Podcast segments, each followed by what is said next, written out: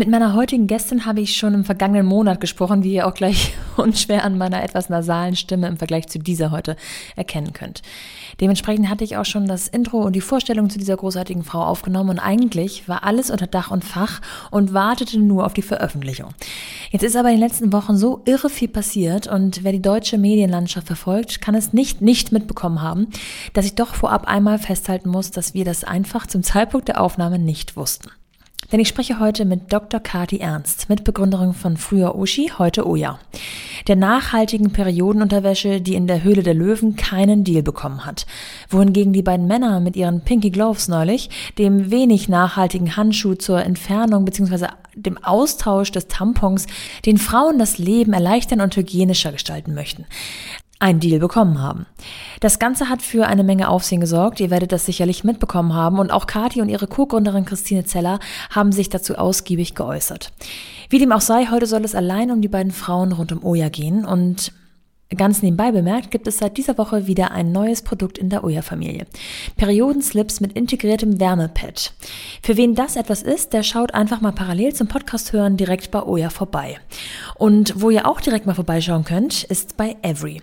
Sowohl bei Instagram unter every-foods als auch auf www.every-foods.com seht ihr direkt, worum es geht. Nämlich super gesunde, tiefgekühlte Bowls, die direkt zu euch nach Hause geliefert werden, rein pflanzlich sind, CO2 CO2-neutral und nachhaltig in ihren Zutaten sowie ihrer Verpackung und allesamt in unter 10 Minuten zuzubereiten sind. Mir persönlich erleichtern diese Bowls vor allem an den Tagen, an denen meine Tochter nur mal eben kurz und mal eben schnell bei Omi und Opi sind, mein Workflow total, weil ich mich gesund und leicht ernähren kann und meine knappe Zeit nicht mit Gedanken rund um Einkauf oder Kochen verschwenden muss, in Anführungsstrichen. Nach wie vor gilt, mit dem Code MUMPANY, den ihr online eingeben könnt, erhaltet ihr eine Bowl gratis bei einer Bestellung von einer 6er oder 8er Box. Den Link, den Code und alle Infos findet ihr auch nochmal in der Beschreibung und den Shownotes zu dieser Folge. So, jetzt geht's aber endlich los mit The Mumpany, die Balance zwischen Baby und Business. Viel Spaß! Dr. Kati Ernst hat über zehn Jahre erfolgreich Karriere in der sogenannten Männerdomäne Unternehmensberatung gemacht und sich in dieser Zeit erarbeitet, ihren Beruf nach ihren eigenen Regeln auszuüben. Sie hat in dieser Zeit drei Kinder bekommen, ist nach einjähriger Elternzeit immer wieder gleichwertig eingestiegen, war angesehenes Mitglied der Gemeinschaft. Was sie dennoch in ihrer dritten Elternzeit dazu bewog, die Seiten komplett zu wechseln, wollte ich von ihr persönlich wissen. Denn heute ist sie ganz offiziell ihr eigener Boss als Co-Founder von Oya. Oyas Kernprodukt sind Periodenunterwäsche. Was das genau ist, ob sie als Unternehmerin selbstständig arbeitend immer noch oder erst recht nach ihren eigenen Spielregeln arbeiten und ihre fünfköpfige Familie vereinen kann und wie es ist, jetzt für Tabuthemen von vorwiegend Frauen zu kämpfen, erzählt sie mir in diesem Gespräch. Ist Kati nicht nur im Business, sondern auch in der Balance ihrer Babys so strukturiert, wie ihr alter Job das voraussetzte? Hat sie Wissensvorsprung, weil sie jahrelang andere Unternehmen und ihre Probleme von innen gesehen und beraten hat? Wo liegen ihre Prioritäten und wo macht sie selbst Abstriche? Viel Spaß in dieser Folge von The Company mit Dr. Kadi Ernst, Mitgründerin von Uya. Ach, wenn euch gefällt, was ihr gleich hört, dann schaut doch genau jetzt mal bei Uya vorbei, denn die haben gerade diese Woche ihr neues Produkt gelauncht. Willkommen zu The Mumpany. Die Balance zwischen Baby und Business. Kathi, schön, dass wir sprechen können. Ich muss sagen, ich habe dich schon ganz lange auf der Liste. ähm, ausschlaggebender Punkt, dich dann aber trotzdem jetzt anzusprechen, war ein Clubhouse-Talk, den ich, ähm, ja, dem ich lauschen durfte, in dem es ähm, um Female Founders in Deutschland geht, wo aber mhm. ganz viele Berlinerinnen vor allem saßen. Und da mhm. hast du einen Satz gesagt, der mir nicht aus dem Kopf ging. Und der lautete, dass du dein ähm, Unternehmen nach deinen eigenen Regeln gründest. Und da wollte ich natürlich mehr mhm. zu wissen. Bevor du aber ähm, mir da Rede und Antwort stehen darfst, ähm, habe ich in der Vorbereitung gemerkt, dass du sowieso vielen Glaubenssätzen, die man so von außen hat, ähm, sehr gerne trotzt zum mhm. Beispiel in der Unternehmensberatung, in der du sehr lange gearbeitet hast, dass man viel arbeiten muss bis zum Burnout, dass Familie eigentlich nicht vereinbar ist mit dieser Art von Job. Ähm, du hast nämlich drei Kinder bekommen, während du über zehn Jahre in einer sehr großen Unternehmensberatung gearbeitet hast, mhm. die ja wahrscheinlich auch, äh, würdest du sagen, noch zu einer Männerdomäne gehört, dieser Bereich? Oh ja, auf jeden Fall. Ja. ja. ja. Wie oft oder besser gesagt, wie lange warst du jeweils nach den einzelnen Kindern, nach, der, nach den Geburten aus dem ganzen Job raus, also in Elternzeit? Mhm. Ja, immer ungefähr ein Jahr. Also beziehungsweise bei den ersten beiden Kindern, ich habe zwei Mädels bekommen, relativ schnell hintereinander, 19 Monate sind ja. nur auseinander. Ähm, nach denen bin ich jeweils nach ungefähr einem Jahr wieder arbeiten gegangen. Mhm. Und dann, als ich in der Elternzeit war mit meinem dritten Kind, meinem Sohn, der kam dann knapp zwei Jahre später, nach der, nach der zweiten, ähm, bei dem, äh, als er fünf Monate alt war, hatte ich ja die Idee, Uya zu gründen. Genau. Und somit bin ich da nie so wirklich raus zurückgekehrt. Das ging dann fließend über in die eigene Gründung. Wie waren denn die ersten beiden ähm, Wiedereinstiege? Ist es dir schwerer, schwer gemacht worden oder ähm, konntest du nahtlos anknüpfen? Nee, ganz im Gegenteil. Also ich muss sagen, mein, mein Arbeitgeber damals, ähm, das ist eine Firma, die ähm, wie alle Unternehmensberatungen lebt ja von nichts anderem als von dem ähm, geistigen Kapital der Menschen, die da arbeiten. Ja. Und das ist dem Unternehmen sehr bewusst und daher investieren die wirklich, finde ich, sehr, sehr viel darin, es Menschen möglichst einfach zu machen, den Job zu machen und zu denken. Ah, und ja. wenn das eben dann dazu gehört, dass man eben Eltern entlastet auf eine gewisse Art und Weise oder die Prozesse so strukturiert, dass es für die funktioniert, das habe ich eigentlich immer als ganz angenehm empfunden. Ich war ja zum Beispiel dann auch schon wieder hochschwanger, als ich zurückkam aus der ersten Elternzeit. Ja. Die beiden liegen halt nur 18, 19 Monate auseinander.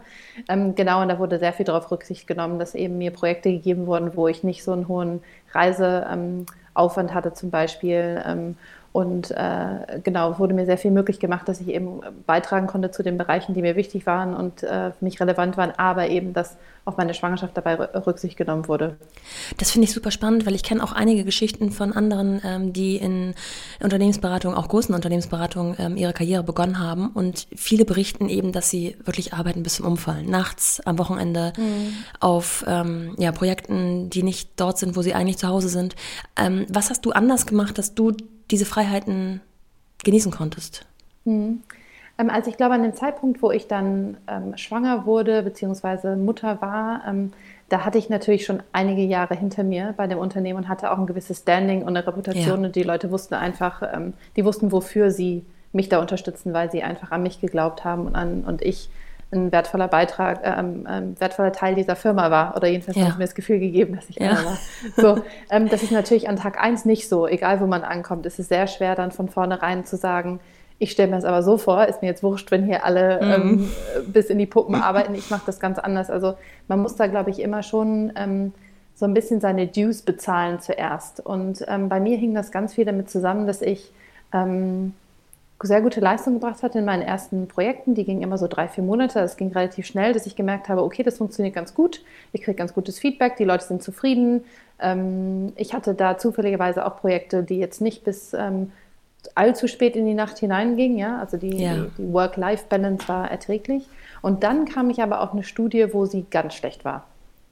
Und ich bin dann ähm, während dieser Studie auch dann krank geworden ähm, konnte drei Wochen nicht arbeiten und ähm, ich war mir sehr sicher, das war irgendwie eine, eine, ein grippaler Effekt oder sowas, aber dann hatte ich auch Rückenprobleme und ich habe wirklich gemerkt, aha, ich glaube, das hat was mit der Arbeitsbelastung zu tun, dass es mir so geht. Mhm. Und ähm, es gab dann tatsächlich auch eine Person, eine, einen Partner in der Firma, der ähm, in dem Zusammenhang dann auch mit mir gesprochen hat und gesagt hat, ich solle quasi überlegen, ob der Job wirklich was für mich ist, wenn ich das körperlich jetzt schon nicht ertrage. Mhm. Und ähm, das hat mich ziemlich wütend gemacht, ja. ähm, weil ich gedacht habe, hey du, ich mache hier so gute Arbeit bis jetzt, alle sind rundum zufrieden, nur weil ihr irgendwie hier gerade die Arbeitsprozesse nicht hinkriegt, dass sie nicht vernünftig zu vernünftigen Zeiten schlafen gehen können, soll ich ja. jetzt diesen ganzen Job aufgeben? Das ergibt doch überhaupt keinen Sinn. Ja, ja. also das hat mich ähm, wütend gemacht. Und ähm, das kam aber gepaart mit einem Selbstbewusstsein, dass ich gesagt habe, gut, mir macht der Job total viel Spaß aber so wie es jetzt gerade läuft, funktioniert es scheinbar nicht. Also muss ich es jetzt einfach so versuchen, so zu machen, wie es für mich geht, wie ich gesund bleibe und ne, genug Schlaf kriege, mein Rücken gesund bleibt und so weiter. Und wenn es dann nicht geht, da weiß ich zumindest, ich habe alles versucht, aber es geht halt nicht. Ja. Und wenn es geht, dann ist ja cool. Ja. Und hat sich herausgestellt, es geht. Mhm. Und ähm, das ist äh, diese Überlegung habe ich in den fortlaufenden Jahren. Ich war ja zum Ende dann auch die Personalchefin in unserem Berliner Büro, verantwortlich für über 200 äh, Unternehmensberaterinnen. Ähm, das, ähm, das hat mich sehr geprägt, dieser Gedanke, die Leute, die in diesen Unternehmen arbeiten, das sind solche High Potentials, die können so viel machen. Die Jobs für die, die liegen auf der Straße, ja. Und sie, wenn sie merken, dass etwas an ihrem Job ihnen nicht passt, ob das jetzt die Arbeitszeiten sind oder die, äh, die Leute, mit denen sie arbeiten, das Team, bei dem sie gerade sind, die Themen, an denen sie arbeiten, die Arbeitsprozesse, also was es auch immer sei, man kann den Mut haben, das in Frage zu stellen. Und man kann den Mut haben, zu versuchen, das nach den eigenen Regeln zu machen. Und ganz, ganz, ganz oft gelingt es dann trotzdem. Mhm. Was man aber nicht erwarten darf, ist natürlich, ähm, dass alles funktioniert. Ne? So die eierlegende Wollmilchsau. So. Ja. ja, die coolsten Leute zu dem interessantesten Thema mit irgendwie super niedrigen Arbeitszeiten in der tollsten Stadt der Welt. Mhm. Ähm, ja, also ne, das ist einfach so auch so ein bisschen realitätsfern. Also ich glaube, was wichtig ist, ist, dass jeder Mensch erkennt, was sind die Sachen, die, und das ist jetzt ja nicht nur in der Beratung so, das ist in allen beruflichen Kontexten so, was sind die Sachen, die mir wirklich am wichtigsten sind bei meiner Arbeit damit ich die interessant finde, aber damit ich da auch glücklich und gesund bin und danach zu optimieren. Mhm. So. Und ähm, da habe ich eigentlich nie beobachtet, dass jemand dabei ähm, gescheitert ist. Also darf man Anspruch an sich selbst und für sich selbst haben, aber eben einen realistischen, nicht die Utopie hinterher eifern? Ja, genau. Und ich glaube schon, dass es wichtig ist, dass man versteht, dass das erst kommt, nachdem man sozusagen geleistet hat, in Anführungsstrichen. Ja. Ne? Dieses ja. you got to pay your dues auf eine gewisse Art und Weise. Und es kann sein, dass man im Job vorher irgendwie schon gezeigt hat, dass man was kann oder dass man genau in der Rolle was gezeigt hat. Also es ist schwierig, mit so einer Anspruchshaltung anzukommen. Aber wenn man bewiesen hat, dass man den Job grundsätzlich gut erfüllt und einen wertvollen Beitrag leisten kann zu einer Firma, dann finde ich, ähm, hat man durchaus das Recht und sollte man auch sozusagen die eigenen Wünsche äußern und ähm, ja, konstruktiv nach Lösungen suchen, wie man die umsetzen kann mit der Firma. Das sind ja auch so Themen mit Selbstachtung, Selbstoptimierung mhm. und Achtsamkeit allgemein, die immer größer werden aktuell. Ja. Und einher geht es, finde ich, äh, so höre ich es zumindest in der öffentlichen Diskussion auch immer mal damit, dass die Generation, die jetzt so nachkommt, da vielleicht so ein bisschen zwar einen guten Anspruch hat an diese, an diese Werte, aber eben manchmal vergisst, dass man eben erstmal was leisten muss. Habt ihr damit auch schon Erfahrung gemacht? Ja, also das ist ja sicherlich ein Thema, was äh, öffentlich viel diskutiert wird ähm, und von Firmen, ne, also von UnternehmensvertreterInnen. Ähm, ich beobachte das schon zu einem gewissen Grad, also über die letzten Jahre hinweg äh, aufsteigend. Das ist eben eine Generation, die, die ähm, groß geworden ist, die, wenn sie ähm, eine gute Ausbildung genießen konnte und die Möglichkeit hatte, zum Beispiel zu studieren, die gelernt haben, dass ihnen eigentlich so die ganze Welt zu Füßen liegt ja, mhm. Fachkräftemangel, wir brauchen alle eure Unterstützung, ihr seid total gefragt, wir brauchen gute Leute in Unternehmen in Deutschland und eigentlich denken, das bedeutet, dass sie sich alles rausnehmen können, was sie brauchen. So. Und ich glaube, ähm, das ist aber dann auch wieder so ein bisschen so ein Missverständnis. Natürlich, ähm, ich glaube, es, ist, es muss sein, dass Unternehmen sich mehr einstellen auf die Bedürfnisse ihrer Mitarbeiterinnen. Mhm. Also das ist absolut zentral und das leben wir bei uns bei UJA auch ganz extrem, dass wir versuchen, nicht sozusagen one size fits all, sondern auf individuelle Bedürfnisse von einzelnen ja. Personen einzugehen. Und dementsprechend sollten Personen auch das Recht haben, diese zu äußern und dass ihnen da auch Rücksicht drauf genommen wird. Aber eben nicht zu allem. Ja? Also es ja. muss ja sozusagen, der, es muss ja der, der, der Common Ground gefunden werden, wo man trotzdem irgendwie erfolgreich arbeitet, vorankommt. Und auch nur dadurch lernt man ja wirklich und kommt auch selber voran und bildet sich weiter und hat auch mal schwierige Sachen, die man durchlebt im Arbeitsleben, die einen ja dann wiederum besser machen in allem, was man tut. Ja? Es ja. ist eben alles nicht immer, es ist alles nicht immer Sonnenschein und das ist auch gut so. Man, es gehören ja alle Gefühle und alle Erlebnisse dazu, Absolut. einem äh, sozusagen zu einer erfolgreicheren Person privat und beruflich zu machen. Ja. Jetzt habe ich schon so ein bisschen rausgehört, obwohl du ja natürlich schon erwähnt hast, äh, dass du eigentlich grundsätzlich glücklich warst in deinem vorherigen Job. Was ist in der dritten Elternzeit passiert, ähm, dass du gesagt hast, ich ändere doch nochmal meinen Weg? Ist es die Idee gewesen oder waren es andere Faktoren? Es sind, glaube ich, mehrere Faktoren zusammengefallen damals. Der größte war, glaube ich, dass ähm, ich, als mein Sohn da war, drittes Kind, ähm, drei war so eine Zahl, wo wir gedacht hatten, es wäre wahrscheinlich eine, eine, eine, tolle Zahl für uns, drei Kinder zu haben. Ähm, und wahrscheinlich werde ich nicht nochmal schwanger bekommen, nicht nochmal ein Kind. Und ja. plötzlich wurde eben diese Entscheidung, was ich nach dieser Elternzeit mache, ganz groß weil ich plötzlich das Gefühl hatte, oh Gott, das, was ich als nächstes mache, das ist der erste Schritt vom ganzen Rest. Ja, ja, ja und das ja. ebnet so den Weg für, für alles, was kommt. Und mein, mein Beruf und mein, meine, meine Ausbildung, das waren Sachen, die mir persönlich immer sehr wichtig waren. Das ist ja auch wiederum bei allen Menschen ganz unterschiedlich. Äh, aber ich habe mich immer sehr damit identifiziert, mit dem, was ich persönlich als Einzelperson beitrage, ob zu meinem Studium, zu meinen Jobs. Ne? Das war für mich immer ganz wichtig. Und ähm, daher war dieser, dieser Schritt auch ganz wichtig. Es ging nicht nur darum, irgendwie ein gutes Gehalt zu bekommen, um mir einen guten Lebensstandard leisten zu können, sondern es ging auch darum, so, was hinterlasse ich eigentlich hier? Ja, also ich glaube, das ist ein ähnliches Gefühl zu dem, was viele Leute haben, wenn es um ihre Kinder geht und wie sie die mhm. erziehen. Ja, dieses Gefühl von so, was hinterlässt man denn? Bei mir war das auch so, dass ich mich gefragt habe, gibt es nicht etwas, was ich als arbeitende Person hinterlassen kann für die Gesellschaft? Und wenn, was ist es? Wofür will ich denn in dem Kontext, woran sollen sich denn Leute an mich erinnern in dem Kontext? Mhm. Das ist mhm. etwas, mit dem ich so viele Stunden meines Lebens verbringe. Da muss doch auch am Ende was bei rauskommen, was bleibt. Und das hat mich sehr stark beschäftigt. Und dabei ist mir aufgefallen, dass ich ganz wenige Vorbilder eigentlich habe, so wo ich denke, ah ja, wie die Person würde ich das gerne machen. Oder die Person hat das toll gemacht, das würde ich gerne mehr so machen oder so. Mir fehlten vor allen Dingen weibliche Vorbilder ähm, in sehr vielen Bereichen. Während meines Studiums, ich habe BWL studiert, da war nicht einmal eine Unternehmerin mal da oder so. Es war für, also Unternehmerin zu werden war für mich einfach grundsätzlich keine Option den Großteil meines Lebens. Das war einfach kein, keine Option. So, ich, ich kannte das nicht ja. weil ich keine anderen Frauen kannte, die sowas machen oder ja. keine Frauen mir begegnet waren. So, und dann habe ich angefangen, mich so ein bisschen ähm, zu beschäftigen in Berlin mit der Startup-Szene. Mein Mann hatte ja in der Zwischenzeit auch eine eigene Firma gegründet. Und ähm, daher kannte ich auch ein paar andere Leute so in der Startup-Szene. Und da sind mir ein paar Frauen begegnet, wo ich dachte, boah, okay, cool. Was die machen, ist ja echt sau interessant. Ja. vielleicht kann ich ja sowas auch machen. Das wäre ja vielleicht auch eine Option. Ich habe auch beobachtet, wie mein Mann seine Firma aufgebaut hat und dabei sehr ähm, sehr gut das vereinbaren konnte, auch mit unserer Familie. Also er war ähm, trotz des Aufbaus von seinem Unternehmen, die sind am Ende 60 Leute gewesen, als sie verkauft haben, ähm, haben die ähm, sehr viel, hat er sehr viel Zeit mit den Kindern verbracht, war ein sehr aktiver, involvierter Vater äh, und ist das heute natürlich noch. Ähm, und ähm, da habe ich gedacht, vielleicht ist das doch was, vielleicht ist doch ein eigenes Unternehmen was, was du auch machen könntest. Aber ich hatte nicht so die Idee und ich habe mich jetzt auch nicht hingesetzt und ähm, gebrainstormt, was das sein könnte. Und in, dann in dem Moment kam dann das Produkt. So, also quasi auf einen frisch bereiteten, mhm. äh, weiß nicht, der, der, der, der Boden war gesät, aber es war noch keine Saat drauf, so, ja, ja, der, ja. der, war bereit, was aufzunehmen. Und in dem Kontext ähm, saß ich dann bei einem Mädelsabend mit mehreren Freundinnen zusammen und eine sagte so ganz geheimniskrämerisch unterm Tisch, so, ich habe was total abgefahrenes Neues entdeckt. Und wir wollen alle wissen, was es ist. Und sie hatte eben Periodenunterwäsche ähm, in den USA entdeckt, eben als Ersatz für Binden und Tampons. Mhm. Und wir dachten alle, das ist ja abgefahren. Das kann man sich überhaupt nicht vorstellen. Wie soll das denn funktionieren? Ja?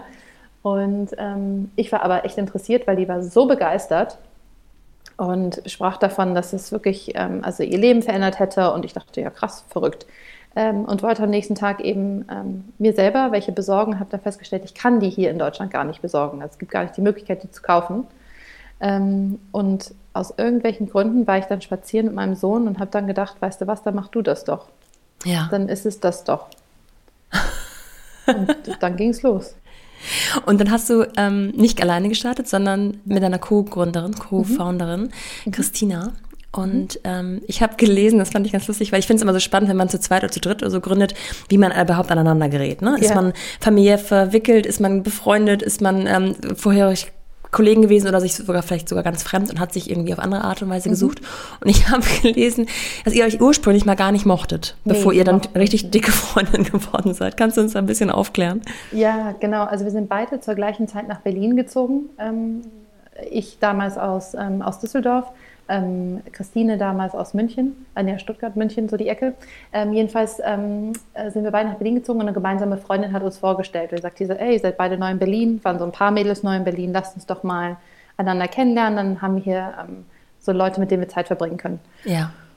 Und ja, wir, also wir mochten uns nicht. Wir, also ich glaube, es war so ein bisschen so ein Alpha-Frau-Ding. Ja. So, ne, beide fanden uns, glaube ich, so einfach ein bisschen zu laut, die jeweilige andere. Ich, Christine war damals schon sehr modisch und ich konnte mit Mode gar nichts anfangen und dachte mir so, oh Gott, dieses ganze Mode-Haiti-Teil, damit kann ich überhaupt nichts anfangen. Und ich fand, glaube ich, so meine ganzen Geschichten vom Rumjetten als Unternehmensberaterin auch reichlich irgendwie blöd. Und äh, nee, da mochten wir uns irgendwie nicht. Aber durch diese Gruppe haben wir uns halt immer wieder gesehen. Und das ging dann auch recht schnell, dass wir merkten, dass hinter dieser ersten Fassade, die man vielleicht wahrgenommen hat damals, so echt wahrscheinlich so eine ziemlich coole Frau steckte. Ja. Und sind dann doch recht schnell Freundin, gute, sehr gute Freundin geworden. Und was hat sie dazu ähm, gemacht, dass du gesagt hast, okay, wenn ich das Ganze starte, dann hole ich Christine mit rein? Es waren ein paar Gründe. Also der erste Grund war, dass wir schon früh gemerkt haben, oder wir haben es ja dann viel über die Jahre, wir kannten uns ja über zehn Jahre, als wir die Firma gegründet haben, ja. also wirklich schon lange und haben in der Zeit auch beide Kinder bekommen, haben in der Zeit auch beide ganz wichtige Schritte in unseren Karrieren gemacht. Und ähm, daher war dieses ganze Thema von so, wie arbeitet man eigentlich, was ist einem wichtig bei der Arbeit, was klappt gerade gut beim Job, was nicht, wie klappt es mit den Kids und so, war sehr präsent für uns. Und wir haben beide schon sehr lange geahnt, so, wir würden wahrscheinlich ganz gut zusammenarbeiten, weil wir ähnliche Wertevorstellungen haben, ähnliche Arbeitsvorstellungen, Arbeitspräferenzen. Ne? Und da haben wir immer so rumgesponnen, dass das bestimmt gut klappen würde. Und ähm, hinzu kam dann natürlich, dass ähm, sie ähm, in ihrer letzten Rolle mehrere Einkaufsabteilungen geleitet hat äh, bei Salando, unter mhm. anderem eben auch die der Damenunterwäsche. Ah. Und somit war sie natürlich auch eine fachliche Expertin in dem, was ich ja. gesucht habe. So. Aber das kam dann an zweiter Stelle. Aber genau in dem Kontext habe ich sie eigentlich erstmal angesprochen und habe dann gesagt, und könntest du dir nicht vorstellen, das mitzumachen? Also hättest du nicht Lust, das auch mit mir zusammen zu machen? Und dann musste ich sie natürlich erstmal überreden, überzeugen. genau, aber hat jetzt zum Glück geklappt. Also nicht gemeinsam, hätte ich was gesagt, aber ähm, ihr habt also insgesamt fünf Kinder. Das heißt, mhm. dieses Thema Familie, wie vereinbaren wir das Ganze, mm, wenn man sich dann dazu entschließt, zusammen zu gründen, hat eine Rolle gespielt. Also du hast mhm. ja auch schon gesagt, du hast es bei deinem Mann gesehen, es ist machbar. Mhm. Und das finde ich wiederum so spannend, weil da hört man immer wieder, einmal die Fraktion, die sagt, nein, Gründen ist wahnsinnig anstrengend, das ist eine Existenzgründung. Das heißt, man ist 24-7 ähm, on irgendwie, auch wenn man nicht im Büro sitzt, ist man natürlich gedanklich total damit beschäftigt. Ja. Die anderen sagen, pff, man muss seine Prioritäten einfach richtig setzen. Mhm. Und ihr habt irgendwie einen Weg gefunden, dass es für euch ja, Sinn macht und funktioniert. Den Eindruck mhm. hat man zumindest. Mhm. Habt ihr da vorher gemeinsam auch solche Sachen richtig besprochen oder habt ihr gesagt, wir fangen jetzt mal an, wir kommen jetzt mal in Bewegung und dann ähm, richten wir uns so ein, dass es passt? Ähm, nee, ich glaube, wir haben das schon sehr ähm, ziemlich genau besprochen, weil es für uns auch einer der Hauptgründe war, warum wir das gemacht haben. Weil eben dieser Wunsch, ja, was wir halt beobachtet haben, war, ähm, für uns war ja nicht die Alternative irgendwie ähm, zum Beispiel zu Hause zu bleiben oder so, ja. Und da ist die Alternative gründen, sondern für uns war die Alternative, in großen Konzernen weiterzuarbeiten.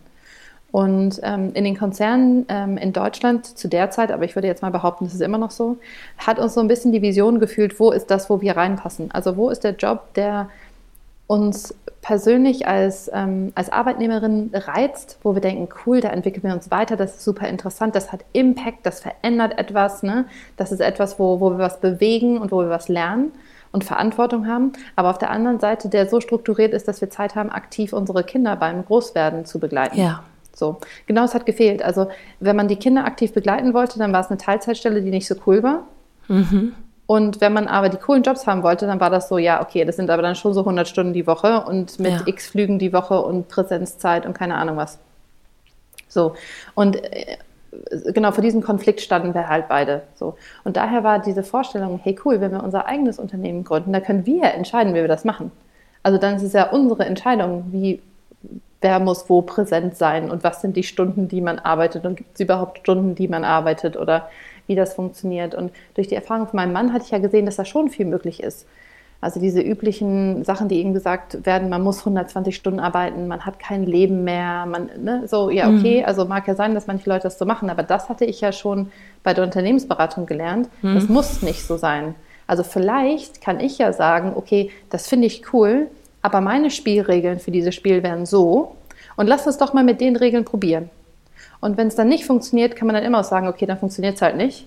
Dann gehen wir halt zurück und machen irgendwelche anderen Jobs in irgendwelchen Konzernen. Ähm, aber vielleicht funktioniert es ja.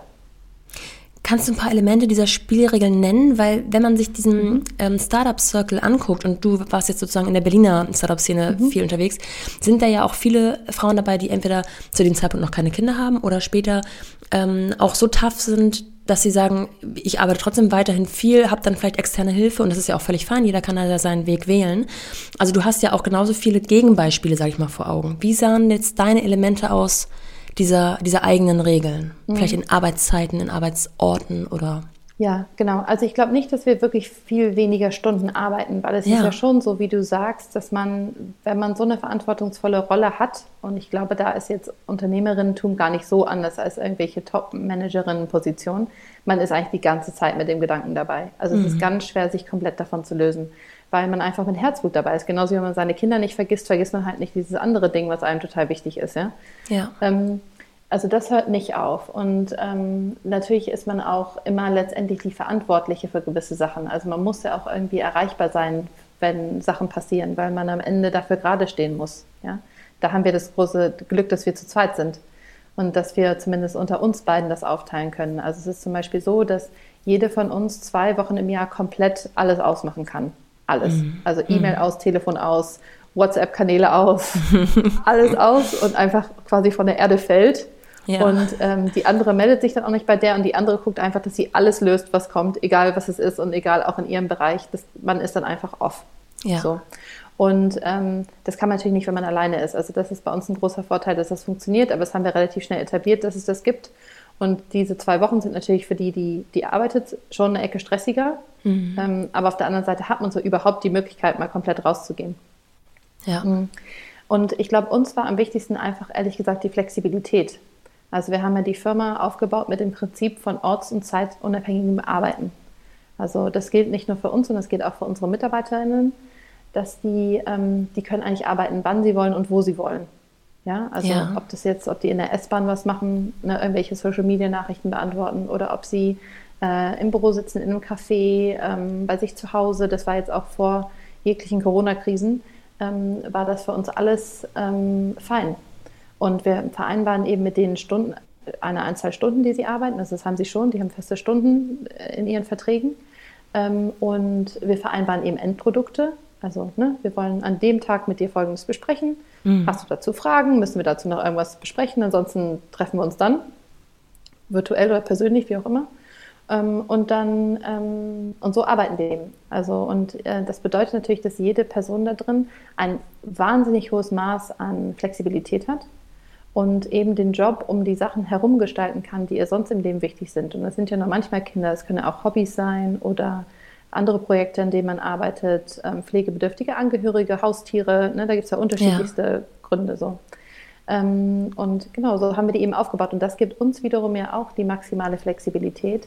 Ähm, zum Beispiel dann einfach zu sagen, um zwei geht man nach Hause, weil die Kinder kommen von der Schule nach Hause, man will ihnen die Tür aufmachen und zumindest mit ja. ihnen irgendwie kurz was essen, bevor der Tag dann weitergeht ähm, und so weiter und so fort. Also diese Freiheit zu haben, auch selber zu entscheiden, ähm, wann man wo was tut, das ist eben so. Und was vielleicht anders ist, ist bei anderen Gründungen, ist, dass für uns das genauso wichtig ist wie ähm, unser wirtschaftlicher Erfolg. Und es ist für uns auch genauso wichtig wie unser gesellschaftspolitischer Einsatz, den wir haben mit unseren Produkten und unseren verschiedenen Kommunikationskanälen über, über Instagram oder ähnlichem. Ja, das sind drei Sachen, die für uns alle gleich wichtig sind. Also ein wirtschaftlicher Erfolg, gesellschaftspolitischer Veränderung ähm, und eben flexibles Arbeiten. Mhm. Das heißt halt, dass, die, dass dann die, die wichtigen Entscheidungen, die wir fällen, da müssen wir gucken, was haben die für einen Einfluss auf alle drei Sachen. Und da ist zum Beispiel das Beispiel, nimmt man externes Kapital auf, ein sehr gutes, ja. weil große Finanzspritzen können zum Beispiel dazu führen, dass man dann wirtschaftlich viel erfolgreicher wird, weil man total den krassen Marketing-Push machen kann und dann wird man ganz bekannt und dann ne, geht alles durch mhm. die Decke. Mhm. Mm, aber das heißt dann auch, dass jemand anders vielleicht eine Meinung dazu hat, wie ich meinen Arbeitsalltag gestalte. Und ja. da will vielleicht auch jemand dann plötzlich Reportings von mir, die mir auch noch x Stunden pro Woche klauen. Ja? Und ähm, vielleicht will diese Person auch, dass wir anders äh, unsere Arbeit einteilen bezüglich unserer ganzen Gesellschaft, unserer aktivistischen Arbeit. Ne? So. Und ähm, das, daher ist es nicht, nicht so 1-0, weil es nicht wie bei anderen Firmen ist, Hauptsache der Umsatz, der Profit, ne? die, die Maximierung von dem finanziellen Output stimmt, sondern bei uns ist es vielschichtiger, wonach wir die Firma optimieren. Genau, ihr habt euch damals für Crowdfunding entschieden, weil natürlich braucht man eine mhm. Investitionssumme bei der ganzen Geschichte. Ähm, mhm. Vielleicht steigen wir mal ein bisschen genauer in das Produkt ein. Also ihr macht ähm, mit Oya Periodenunterwäsche, mhm. ähm, beziehungsweise heutzutage nicht mehr nur, ihr habt eure Produktpalette auch ein bisschen erweitert. Genau. ähm, aber das war sozusagen das ähm, Grund- oder das Kernprodukt und es ist nach wie mhm. vor. Mhm. Ihr seid ähm, 2000, also die ganze Idee ist entstanden in der Elternzeit 2017. 2018 mhm. habt ihr gegründet und 2019 seid ihr sogar bei der Höhle der Löwen aufgetreten. Genau. Und ich habe schon ein paar äh, Interviewgästinnen gehabt, die ähm, auch bei der Höhle der Löwen waren. Nicht alle hatten einen Deal, aber alle haben gesagt, es ist einfach so ein heftiger Boost. Man muss dafür sorgen, dass man ähm, die Produkte auf Lager hat, auch wenn man keinen mhm. Deal bekommt. Man muss dafür sorgen, genau. dass die Website nicht zusammenbricht. Es ist wirklich ein, in jedem Fall immer eine riesiger Multiplikator gewesen. Das war bei euch sicherlich Absolut. auch nicht anders. Ähm, erzähl mal ein bisschen, wie es bei euch gelaufen ist. Ja, nee, das war natürlich äh, unfassbar aufregend. Ähm, also man muss dazu sagen, dass bei uns zwischen der Aufnahme und der Ausstrahlung ein halbes Jahr lag. Mhm. Ähm, oder noch mehr, acht Monate fast. Ähm, also wirklich eine sehr lange Zeit. Und wir wussten ja nicht, wann wir ausgestrahlt werden.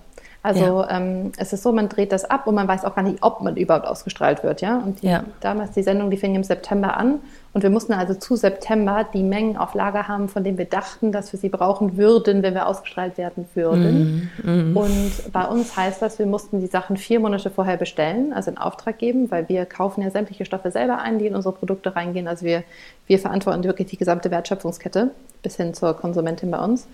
Ähm, das heißt, wir mussten quasi am Tag, nachdem der Dreh war, mussten wir quasi sagen, machen wir das jetzt. Also nehmen wir jetzt alles Geld, was wir bis jetzt irgendwie eingenommen haben und noch ein bisschen Erspartes dazu und kaufen einfach die Mengen ein, von denen wir denken, dass wir sie dann brauchen würden. Und das war für uns ein sehr großer Bett, sage ich jetzt mal. Ja. Aber wir haben gesagt, doch, das war irgendwie cool, die strahlen das aus irgendwann. Und wir waren dann tatsächlich ja an der allerletzten Sendung von unserer Folge. Das war im November dann. Ja. Das hat also wirklich lange gedauert. Ähm, aber es war natürlich der Wahnsinn. Also wir hatten an dem Abend über 200.000 Leute auf unserer Seite in zwei Stunden. Ja. Unfassbar. Ähm, wir waren, muss ich sagen, schon echt gut vorbereitet. Also ähm, viele Leute, die wir kennen, waren schon in der Sendung und hatten uns daher schon Tipps gegeben. Und wir hatten uns ne, mit unserem IT-Team äh, die uns unterstützt, extern sehr gut darauf vorbereitet und die Seite hat komplett gehalten, hat gesurrt wie so eine kleine Katze. ähm, hatten auch, was unsere ganzen Ad-Strategien ähm, betrifft, ähm, sehr gute Sachen uns überlegt für die verschiedenen Kanäle und so. Also ich glaube, wir haben da wirklich, das haben wir schon gut gemacht. Ähm, der, der Abend lief gut. Das heißt, das war das Ganze war ein knappes Jahr nach dem Crowdfunding. Also ihr wart mhm. noch nicht mal oder knapp ein Jahr überhaupt auf dem Markt. Ja. Wart ihr schon rentabel zu der Zeit? Ja, wir waren ja sofort rentabel, weil ah, ja. ähm, also das Crowdfunding, das ist ja schon eine Finanzspritze, aber es ist ja ein Vorverkauf. Ja. Das ist ja, das ist ja Geld, was sofort in Ware umgesetzt wird. Also so kann man zum Beispiel kaum Marketing-Großaufschläge jetzt finanzieren oder irgendwie Personalaufbau oder sowas, sondern was wir damals gemacht haben, ist, wir haben Produkte schon verkauft, die wir dann drei, erst drei, vier Monate später ausgeliefert haben. Und somit war das eine Art Vorfinanzierung von der Produktion. Ja? Mhm. Also wir mussten nicht vorstrecken für die Stoffe, sondern die Leute haben quasi vorgestreckt. So. Und ähm, das hätte dann nicht gereicht, um jetzt wirklich weiter stark zu wachsen, ähm, wenn man weiter gesagt hätte, wir verkaufen nur Sachen, die auf Lager sind. Also wir gehen vier Monate vorher in Vorleistung und die Leute kaufen dann erst. Ähm, und deswegen hatten wir das Glück, dass wir zum Beispiel einen Förderkredit, äh, einen, nicht einen Förderkredit, eine, eine Förderung bekommen haben von der Investitionsbank Berlin mhm. äh, in Höhe von 50.000 Euro Kostenzuschlag, den wir nicht zurückzahlen mussten. Also das hat uns nochmal geholfen. Und ja. dann haben wir tatsächlich einfach ähm, Kundinnen gehabt, die einfach sehr viel immer in Vorleistung gegangen sind. Also wenn wir mal wieder ausverkauft waren, haben Leute trotzdem wie, ah, okay. wie irre bei uns eingekauft. Und ähm, so konnten wir dann immer das Wachstum quasi finanzieren über die Unterstützung der Menschen, die unbedingt unsere Produkte haben wollten. Ähm, zum Glück. Aber diese Menschen genau. muss es ja geben und du hast gesagt, dass es das noch nicht in Deutschland gab. Das heißt, ihr mhm. müsst irgendwie die Werbetrommel gerührt haben, damit man überhaupt ja. weiß, ich gebe bei welcher Suchmaschine auch immer ähm, ja, Periodenunterwäsche ein oder irgendwas mhm. ähnliches. Wenn man davon noch nie vorher gehört hat, dann kommt man ja gar nicht auf die Idee, dass es sowas gibt. Wie seid ihr da vorgegangen? Korrekt. Mm, also wir haben ja das halbe Jahr, bevor die Crowdfunding-Kampagne losging, sind wir wirklich hier in Berlin auf jedes Event gegangen, was nicht bei drei auf den Bäumen war. ja. Also wir waren uns wirklich für nichts zu schade. Wir sind überall hingegangen, wir haben jeden und jede angesprochen und haben gesagt, hey, wir starten hier was riesengroßes, das ist super wichtig für Frauen. das ist der Grund, das ist ein total unterinnovierter Markt, das kann doch nicht sein.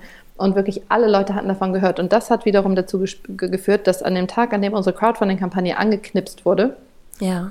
Wir nach sieben Stunden das 10.000 Euro umgesetzt hatten, was ja das Ziel das war Ziel. für den ganzen Monat. Krass. Ja. Und da, ohne dass wir, wir hatten kein Geld für Ads oder sowas ausgegeben, also für Social Media Ads oder so, ja, sondern es war nur dadurch, dass wir wirklich ein halbes Jahr lang wirklich überall rumgelaufen sind, einfach so Relationship Building gemacht haben, ja. ja mit Leuten und Leute begeistert haben, die uns dann wiederum ähm, die anderen Menschen von uns erzählt haben, die uns dann auf ihren Social-Media-Kanälen geteilt haben. Edition F zum Beispiel, das ist ja eine, ein. Ähm, feministisches Magazin ähm, hier aus Berlin, die haben dann zum Beispiel ähm, eine Story über uns gemacht oder ne, andere Leute haben dann einfach was geteilt. Hebammen, mit denen wir zusammengearbeitet haben, haben Sachen von uns geteilt, die größere Communities haben auf Instagram und ähm, so kam das und so ging es eigentlich auch weiter. Also es ist eine Mischung aus, der Anfang war eine große Mischung aus Menschen, die uns getroffen haben oder von uns gehört haben, von Leuten, die gesagt haben, hey, das ist cool, was die Mädels da machen. Die machen, die bauen an was, was Coolem so.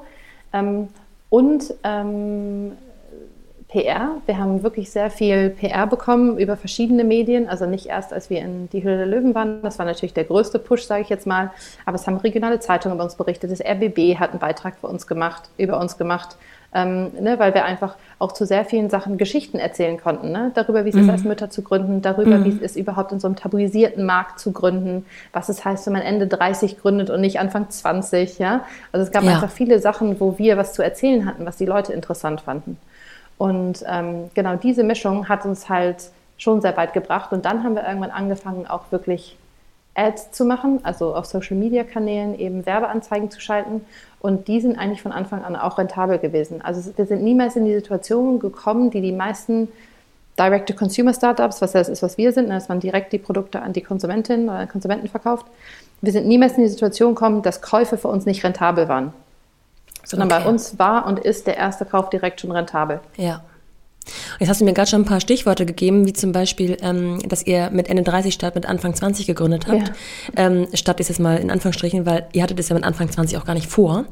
Aber nee. ähm, da geht einher, dass ihr eben ähm, drei und zwei Kinder habt, die noch mhm. klein sind, aber eben auch keine ganz kleinen Babys mehr.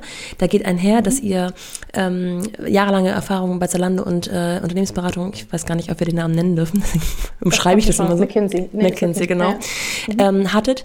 Jetzt habe ich die romantische Vorstellung, Vorstellung, dass du als Unternehmensberaterin, die über zehn Jahre lang Unternehmen von innen gesehen hat und die ja, ähm, jetzt hätte ich was gesäubert gesagt, aber das ist nicht das richtige Wort dafür, aber ähm, aufgeräumt hat und wieder mh, mm, ja, reaktiviert hat, vielleicht zum Leben äh, zurückgebracht hat oder verbessert hat, natürlich ein unfassbares Wissen für die Theorie hat.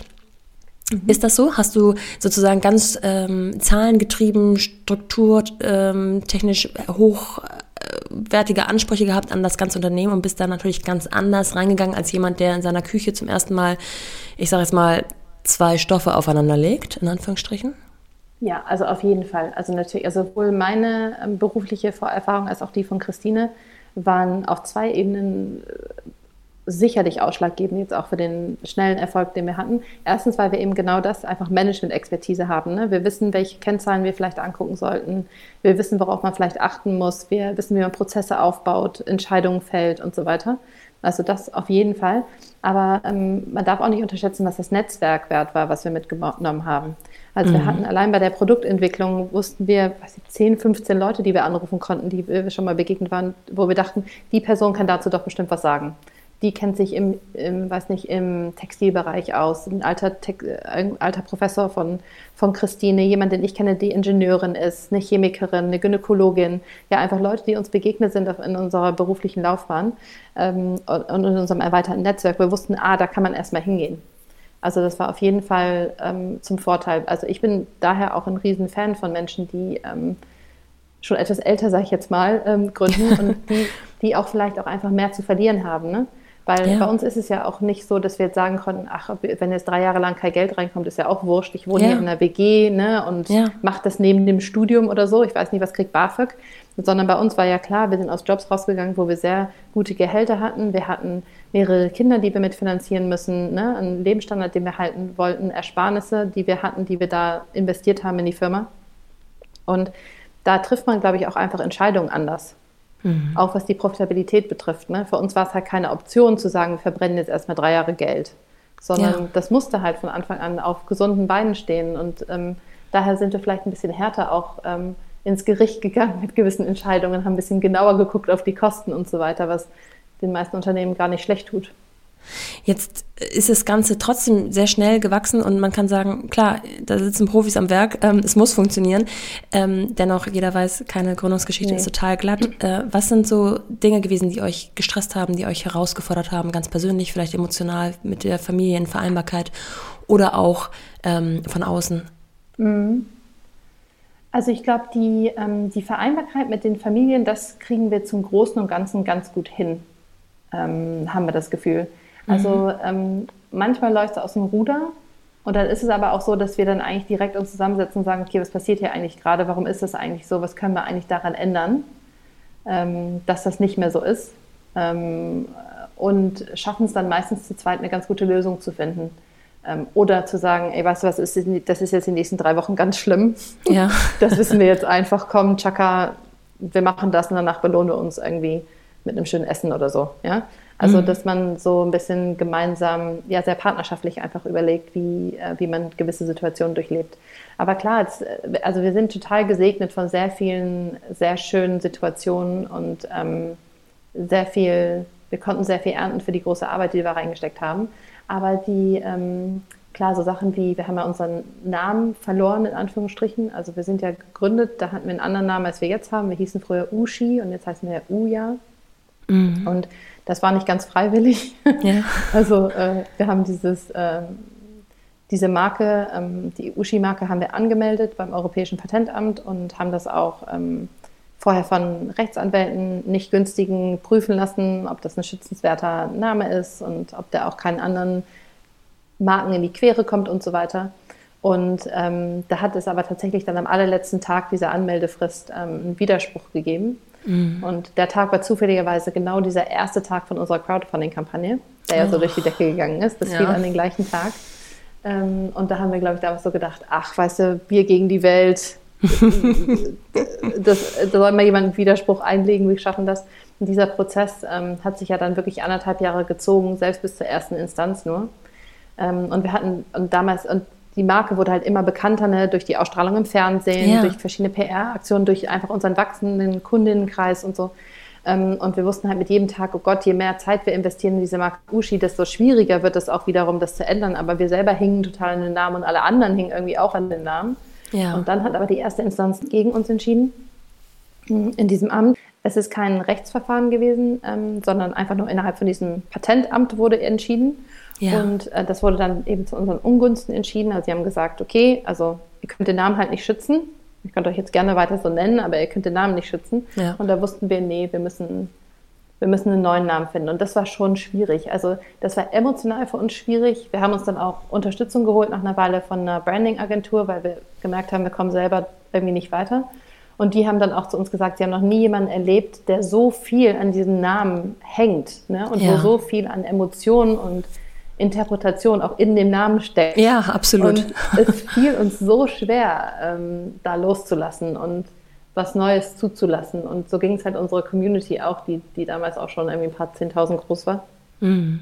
Ähm, und ähm, ja, das, das war richtig hart. Und dann nebenbei natürlich dann das ganze Technische daran, ja. Also wie machst du das mit der Website? Wie machst du das ja. auf Instagram? Wie finden dich Leute? Diese ganzen Links von den ganzen Beiträgen über dich, die laufen dann ins Leere. Wie verhinderst du das?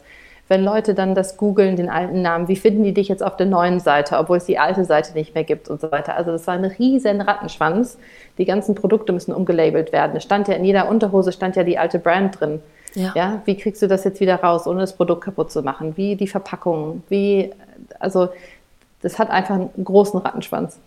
Und, Kann man das bei ja. Instagram einfach so ähm, sich umnennen, wenn man schon eine gewisse Größe äh, an Followern hat? Ja, also jeder kann sich umbenennen jederzeit. Das ist kein Problem. Ja. Nur funktionieren dann natürlich sämtliche Links nicht ja, mehr. verstehe. Also ne, jemand, ja. der da mal gesagt hat, hier schaut doch mal bei ja. ähm, äh, der und der Domain vorbei, das verläuft dann ins Neue. Und du willst ja trotzdem, wenn Leute dich suchen, gefunden werden. Ja. Also wenn jemand dich noch nicht followt, ne? wenn jemand dich dann sucht und dann bist du halt nicht da. Und ähm, dann war es auch noch so, dass unsere alte Handle, dass irgendwer dann, ich weiß nicht, zwei Tage später die dann geclaimed hat, obwohl die gesagt haben vorher, das geht nicht hat dann irgendjemand dann diese Handle halt für sich angemeldet, die alte. Und dann, also mhm. einfach so ein, man denkt, man hat schon echt viel vorbereitet mhm. und stellt dann fest, man hat trotzdem irgendwie die Hälfte nicht gewusst vorher. Und man findet ja auch niemanden, der das schon mal gemacht hat. Also viele Unternehmen müssen sich ja umbenennen, aber wenn ihr Geschäftsbetrieb noch nicht so groß ist, wie unserer damals schon war. Ja. Und daher alle suchen auch da wieder in unserem Netzwerk nach, hat das jemand schon mal gemacht? Habt ihr eine Checkliste, woran wir denken müssen? Ne? Also Ja. habt ihr Tipps? Da gab es nichts. Und wir bekommen heute auch noch viele Zuschriften eben von Unternehmen, die sagen, huhu, wir müssen uns übrigens umbenennen, habt ihr mal Zeit, mal eine Viertelstunde Ah. zu sprechen, Ja, ja. weil wir wissen gar nicht, worauf wir alle achten müssen. So. Ja. Also ich fand den Namen äh, Uschi super. Ich finde allerdings äh, den Namen Oya in keinem, also kein Deut schlechter. Ganz im Gegenteil. Ich finde es irgendwie Nein, auch wir sehr. lieben ihn auch mittlerweile total. Ja, wirklich. Also mehr. Also wir glauben, am Ende ist es jetzt so a blessing in disguise. Ja. Ähm, aber in dem Moment spürt man das ja nicht so. Es ist so bejahend. Uya ist irgendwie so Genau. bejahend. Hat es, ähm, also ich habe mal die Geschichte so ein bisschen der Uschi gehört. Äh, Gibt es bei Uya auch eine Geschichte dahinter oder war es einfach, wir bleiben ähnlich im, ja, in den Buchstaben, hätte ich jetzt was gesagt. Ja, nee, doch schon. Also, dass dieses OO bleibt, das war uns schon sehr wichtig. Ja, Ja. Dass, es, dass es OO bleibt und dass dieses Gefühl, was viele als so, so ein bisschen asiatisch klingend äh, Ja. bezeichnen, ne? weil Ja. auch dieses Gefühl von so, das ist etwas Pures, Reines, Luftiges, Freies, Minimalistisches, so dieses Gefühl wollten wir unbedingt irgendwie bewahren. Und gerade die zwei O's, die haben ja sehr viele mögliche Bedeutungen. Es könnten ja zwei Brüste sein, es könnte das Ja. Unendlichkeitszeichen sein für den Ja. Zyklus, der sich immer wiederholt, ne, in gleichen Wellen und so. Also waren viele Elemente, die uns gefielen. Aber letztendlich überzeugt hat uns wirklich dieses Oh ja, ne, dieses Gefühl von, Ja, genau. dieses bejahende Gefühl Ja. zum Leben. Aber nicht nur das, sondern das ist dieses Gefühl, was so viele von unseren Kundinnen beschreiben in Interaktion mit uns. Also, wenn sie versuchen, das Produkt das erste Mal und stellen sie fest, so, oh ja, das funktioniert ja tatsächlich so. Ey, krass, verrückt. Ja, Ja, wusste ich ja. gar nicht. Oder äh, die Sachen, die wir unserem Instagram äh, Channel machen, wo Leute sagen, oh ja, jetzt sagen sie, was jetzt sagt es endlich mal jemand. Ne? Die, einfach diese, über, diese positive Überraschung, Ja. dass man etwas gefunden hat, was einfach, was einem gefällt, was cool ist, was einem aus der Seele spricht, was einem hilft. Das ist alles in diesem Oh ja irgendwie drin und deswegen fanden wir Uja halt so einen, Total. einen coolen Namen. War wieder, mal wieder ein Beweis dafür, dass es rückblickend dann total Sinn macht, wenn man ähm, Ja. vor allem mal vor sowas steht. Ähm, apropos Produkt, gehen wir noch ein bisschen tiefer rein. Ähm, Mhm. wie, also ich denke mal, dass viele euch schon kennen, trotzdem für die, die es noch nicht wissen, wie funktioniert eine Periodenunterwäsche? Also Perioden, unsere Periodenunterwäsche, die Uja Periodenunterwäsche, die sieht von außen aus wirklich wie die schönste Unterwäsche.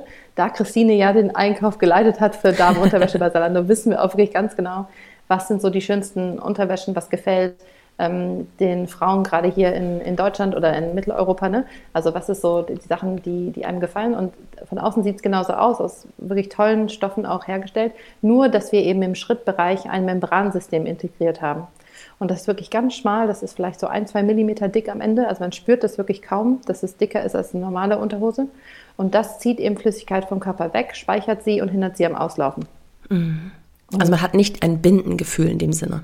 Nee, also ich glaube, es gibt viele Unterschiede zur, zur Binde. Ähm, Der größte ist, glaube ich, dass es eben nicht so verrutschen kann und auch nicht so klebt und dieses Plastikgefühl, das einige Leute beschreiben, eben Ja. nicht, nicht vorkommt. Ne? Und im Gegensatz zum Tampon zum Beispiel ist es einfach nicht invasiv und nicht, ähm, ne, man muss nichts in den Körper reintun, sondern Ja. ähm, kann eben das Blut fließen lassen. Mhm. Ganz abgesehen von sämtlichen Nachhaltigkeitsgedanken, die natürlich eure Ja. Produkte vereinen. Ähm, Trotzdem zur, zur Handhabung. Mhm. Trägt man das von morgens bis abends, geht auf Toilette und zieht sich die Unterhose wieder hoch? Oder ähm, wechselt man bei jedem Toilettengang quasi die Unterwäsche? Also die ganz große Mehrheit unserer Kundinnen trägt tagsüber eine ähm, Uja und dann wechselt sie zur Nacht in eine zweite. Ja. Ähm, und dann müssen die beide natürlich gewaschen werden. Das heißt, die meisten Kundinnen haben so fünf, sechs Stück oder sowas, wenn sie wirklich die ganze Periode hindurch ähm, die Ujas benutzen wollen, waschen halt einmal mittendrin und tragen dann wieder alle sozusagen. Ja. Ähm, und ähm, für die Frauen, die, also wir haben ja verschiedene Saugstärken, also unsere stärkste Uja hält bis zu sechs Tampons, also Normaltampons an Flüssigkeit, also schon wirklich eine Menge. Aber für viele Frauen ist das an diesen stärkeren ersten Tagen trotzdem nicht genug, ähm, weswegen die das dann eher als Backup nutzen. Also die benutzen Tampons oder Tassen oder ne, was sie sonst gerne benutzen und haben dann aber eben die Ujas eben als Backup, weil genau die Frauen, bei denen läuft halt dann häufiger doch noch was aus. Und da dient die eben als Backup und die wechseln dann so zum dritten oder vierten Tag komplett dann Ah, ja. auf, die, auf die Ujas. Aber das ist so 50-50. Also 50 Prozent benutzen gar nichts anderes neben denen und 50 Prozent benutzen sie an manchen Tagen als Backup und an anderen eben alleine. Das ist ja auch genauso individuell wie jede Frau wahrscheinlich, ne? Also die Absolut. Stärke, die Länge und so weiter und so fort. Ähm, das Waschen ist dann aber trotzdem erfolgt händisch, ne? Im Waschbecken oder in der Badewanne oder wo auch immer. Ähm, ja, nur im ersten Schritt. Also die sind, ähm, man, genauso wie wenn man einen Blutfleck hätte auf der Kleidung, das würde man ja dann auch kalt auswaschen kurz, ja. ne? damit eben die Proteine da nicht zu, genau. zu bleibenden so Flecken oder Schäden an dem Material führen. Genauso ist es auch. Also nach dem Tragen wird das eben kalt ausgespült am Waschbecken oder Badewanne, Dusche, was auch immer da gerade zur Verfügung steht. Mm, und dann ähm, kann man das zusammen mit der nächsten dunklen Wäsche waschen. Ah ja. Bei 40 Grad. Jetzt sind wir zwei Frauen und wir hatten beide schon mal unsere Periode in unserem Leben. Ja. Ähm, ich habe mich, glaube ich, noch nie tiefer mit einem Mann darüber unterhalten und ich mhm. hätte es jetzt auch ehrlich gesagt nicht vor. Mhm. Ähm, nicht, weil ich mich dafür schäme. Ich bin, glaube ich, äh, tabufrei aufgewachsen, aber ich mhm. finde, das muss man nicht. Mhm. Ähm, wenn ihr aber da ähm, mit rausgeht, habt ihr sicherlich nicht nur mit Frauen zu tun, sondern auch manchmal an entscheidenden Positionen mit Männern. Ja. Ähm, das war euch sicherlich auch vorher bewusst. Ihr habt da wahrscheinlich drüber gesprochen oder keine Ahnung. Wie seid ihr damit umgegangen? Was habt ihr so für Erfahrungen gemacht? Ja, also ich glaube, grundsätzlich ist wichtig zu verstehen, dass wir, glaube ich, eine sehr ähnliche Einstellung haben wie du. Ja, also wir sind jetzt nicht missionarisch unterwegs, dass wir denken, alle Menschen müssten jetzt den ganzen Tag darüber reden, wer jetzt gerade menstruiert und wer nicht und wer stark ja. und so, ne? Sondern ähm, uns geht es eher um eine Normalisierung dieses Themas und dass gerade, dass auf der einen Seite Menschen, die menstruieren, sagen, ich möchte gerne coole Produkte haben, die mir dabei helfen, weil das sind irgendwie mehrere Tage jeden Monat. Mhm. Da kann es doch nicht sein, dass Binden und Tampons alles sind. Korrekt. Ja. ja. Also erstmal diese Anspruchshaltung, man hat das Recht, coole Produkte zu verlangen, wenn man eine Frau ist und ne, mehrere Tage im Monat von etwas ähm, ja. äh, mit, sich mit etwas beschäftigt. Und das Zweite, dass wenn Leute doch Herausforderungen damit haben, Fragen dazu haben, Probleme damit haben, ja, Schmerzen haben, ähm, dass es nicht so schwer fällt, Hilfe zu holen. Mhm. Weil das ist heutzutage halt, halt, auch immer noch so, ja. Also Endometriose ist das beste Beispiel, das ist eine Krankheit, mhm. die haben schätzungsweise 10 Prozent aller Frauen. Das führt dazu, dass sie Schmerzen während der Periode haben, die vergleichbar sind mit Herzattacken. Das sind wirklich ganz, ganz krasse Schmerzen. Mhm. Und ein Bruchteil dieser Frauen bekommt die Diagnose Endometriose und dann die Behandlung, die sie dafür benötigt, damit es ihr besser geht. Und das ist eben, weil wir eben dazu erzogen werden, dass wir das einfach zu ertragen haben, was da, da passiert. Ja? Mhm man kriegt irgendwie so, so, wenn die erste Periode bekommt, kommt, kriegt man typischerweise entweder Binden und Tampons irgendwie zugeschoben. Ja. Meistens von der Mutter. Und dann benutzt man das einfach so. Und wir erleben es auch, dass ganz viele Frauen ähm, auch sich das erste Mal mit ihrer eigenen Periode beschäftigen, wenn sie überlegen, wie viele Unterhosen sie eigentlich bei uns kaufen wollen. Ja, ja dass sie vorher eigentlich gar niemals drüber nachgedacht haben, so viele Tage sind das eigentlich und ist es eigentlich stark oder ist das schwach und ist es eigentlich cool, wie ich das gerade mache oder stelle ich mir da was anderes vor oder so, ne? sondern das löst bei ganz vielen was aus. Und genauso ist es auch bei Männern. Viele Männer haben sich einfach noch nie mit diesem Thema beschäftigt. Mhm. Mm, außer wenn sie zum Beispiel beobachten, dass ihre Partnerin da große Probleme hat. Da haben wir auch immer wieder Männer, die auf uns zukommen, die sagen, ich mache mir Sorgen und ich habe Folgendes beobachtet oder kann, kann ich irgendwie helfen bei dem Thema, ne? die also auch suchen nach einer Anlaufstelle suchen für diese Sorgen und Fragen, die sie haben. Ja. Ähm, äh, aber die meisten haben noch nie sich darüber Gedanken gemacht und wollen sie eigentlich auch nicht. Also grundsätzlich wollen sie es nicht. Keiner ja. möchte sich damit beschäftigen. So. ja? Und klar, das war ähm, am Anfang schwierig. Also äh, man muss sich vorstellen, als wir angefangen haben, wir haben ja selber die Membranen entwickelt. Und als wir angefangen haben, die Stofflieferanten, die verschiedenen anzuschreiben, von denen wir dachten, vielleicht können Elemente von deren Portfolio irgendwie helfen, dieses Problem zu lösen, ja, das wir da hatten, da haben wir die irgendwie angeschrieben von irgendwelchen so Gmail-Adressen, die wir damals hatten, so hi, ja. wir wollen übrigens eine Periodenunterwäsche bauen und haben gedacht, irgendwie so dein Material könnte dabei helfen. Also die Hälfte hat gar nicht geantwortet ja. ähm, und von der anderen Hälfte hat ein Viertel irgendwie gesagt, so, also das hat noch nie jemand damit versucht, das finde ich jetzt auch ein bisschen komisch, ungern. Und dann die Verbleibenden haben meistens dann irgendwelche Frauen in ihren Abteilungen dann vorgeschickt, die dann ja. uns anrufen mussten, ja. um dann erstmal zu klären, worum es geht. Aber man merkt, es ist einfach, wenn die Leute dann das verstanden haben und wenn sie mit uns arbeiten, das sind solche Fans, ne? Wir haben so, so, so tolle Beziehungen mittlerweile, auch vor allen Dingen zu sehr vielen Männern in unserem erweiterten, sag ich mal, Netzwerk an, jetzt so Produzent, ProduzentInnen oder ne, Zuarbeiterinnen, ja. Freelancern, wie auch immer das sind wirklich, die sind mit solchem Herzblut dabei und das ist für sie ein solches Leidenschaftsthema, weil die wirklich sagen, nee, das ist einfach so cool und darüber habe ich mir noch keine Gedanken gemacht und das ist nicht okay und ich werde dazu auch was beitragen und ja. die sind dann, die, die konvertieren so. Ja. Und der Erfolg gibt euch recht. Es ist sowieso eine Generation, glaube ich, die jetzt gerade, oder ne, ja, ein Jahrzehnt in Anführungsstrichen, das gerade beginnt, wo all diese Dinge angesprochen werden, auf den Tisch kommen und durch ähm, die Einfachheit von, vom Umgang mit Instagram auch, glaube ich, nochmal viel mehr in den Mittelpunkt der Gesellschaft gerückt wird. Ähm, also es gibt ja viele andere Produkte auch ähm, von anderen Unternehmen, mhm. die da auch einiges tun. Und ihr sagt ja auch, wir sind nicht das ähm, The One and Only am Markt, wir sind nur eine Erweiterung des genau. Angebots, das einfach sein muss. Nee, absolut. Also wie du sagst, die Periode ist so vielseitig wie die Frauen, die es gibt. Mhm. Und äh, da braucht es einfach, wie in so vielen anderen Bereichen des Frauseins, braucht es einfach viel mehr Produkte, die auf die unterschiedlichen Bedürfnisse eingehen. Also es gibt ja einen riesen Gender Gap bei der ganzen Forschung und bei der ähm, ähm, ja, Unterstützung von Frauen über Produkte, die ihre Bedürfnisse als Frauen betreffen, die, wo es jetzt nicht um Schminke geht oder um Kleidung, ja, sondern wo es um zum Beispiel weibliche Libido geht oder ja. die Zeit um die Menopause. Ja? Mhm. Oder ähm, einfach andere Themen, die nur frauenspezifisch sind, ne? wo einfach nicht genug geforscht wird, wo einfach nicht genug ähm, gemacht wird. Es entstehen jetzt erst gerade die ersten Forschungslehrstühle in Deutschland, wo es um die weibliche Lust geht. Ja, mhm. hier an der Berliner Charité zum Beispiel. Es gibt zig ähm, Bereiche, wo zu männlicher Lust geforscht wird und zig mhm. Medikam äh, ähm, Medikamente, die da unterstützen können. Und was ist mit der weiblichen Lust? Ja. Was ist mit der weiblichen Libido? Ne? Was ist mit der Menopause, die jede Frau bekommt, die wirklich ja über ein Jahrzehnt die meisten Frauen begleitet?